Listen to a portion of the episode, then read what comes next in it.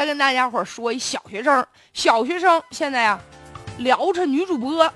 这两天有一男的在网上发帖，气得不得了，要疯了，说他女朋友啊在微信上出轨了，他女朋友出轨对象是五年级小学生。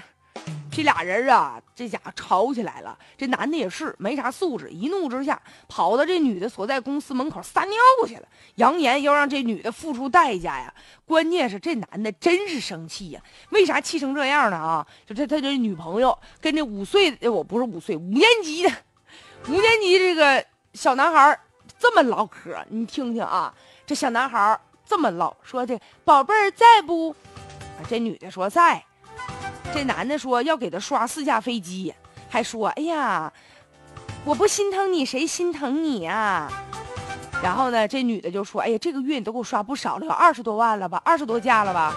然后呢，这男孩子就说：“我爸每个月给我八万多块钱，我都不知道怎么花啊。”然后姐这小男生说了：“要不你跟我呗，孩子，你五年级，让人这姐姐跟你啊。”然后呢，这小这这这女的就说了，说哎呀，被你爸爸知道了怎么办呢？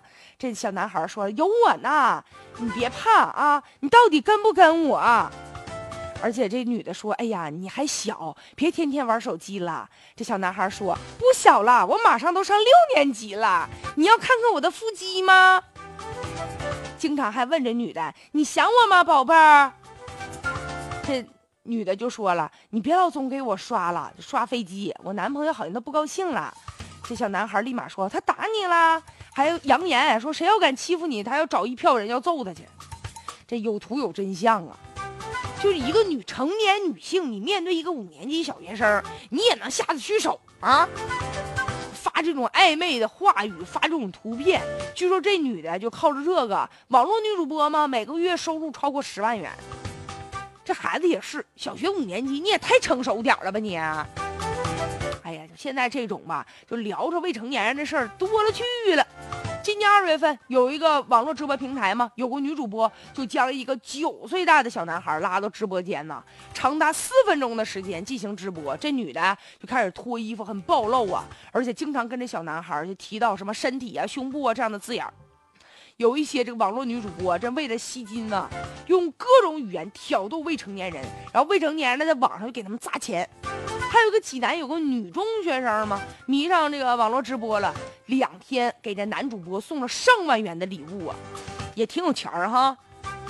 未成年人的心智不成熟，情窦初开，孩子还不懂事儿呢。你说面对一个成熟的网络女主播、男主播啊，一时之间就被迷惑了。他这抵抗力差呀，迷失自我了。当然了，家庭教育难辞其咎。另外一方面就是什么呢？鱼龙混杂呀。有一些主播就为了吸引眼球啊，就打这个低俗啊、色情啊、擦边球啊。所以现在这个网络主播呀，门槛相对比较低啊，又缺少这个系统完整的规范，所以像这种猎奇的事儿层出不穷啊。今年呢，咱们文化部门也出台了一个通知，明确规范了啊。如果说再有人在网上有这种色情表演的话，就要列入到黑名单当中啊，这是很有杀伤力的。另外呢，咱们应该建立一个网络平台的分级的制度，就对这个观众啊啊要进行注册的时候实名注册，要进行分分级。未成年人就这样内容绝对不允许他们看，然后要通过技术的手段来识别这个观众他到底成没成年呢？禁止未成年人啊给这些网络主播买什么礼物，网络主播也应该有职业道德的规范。再者就是家长啊提醒你啊，这孩子呀千万的，这到暑假了，别让他什么软件都随便的浏览。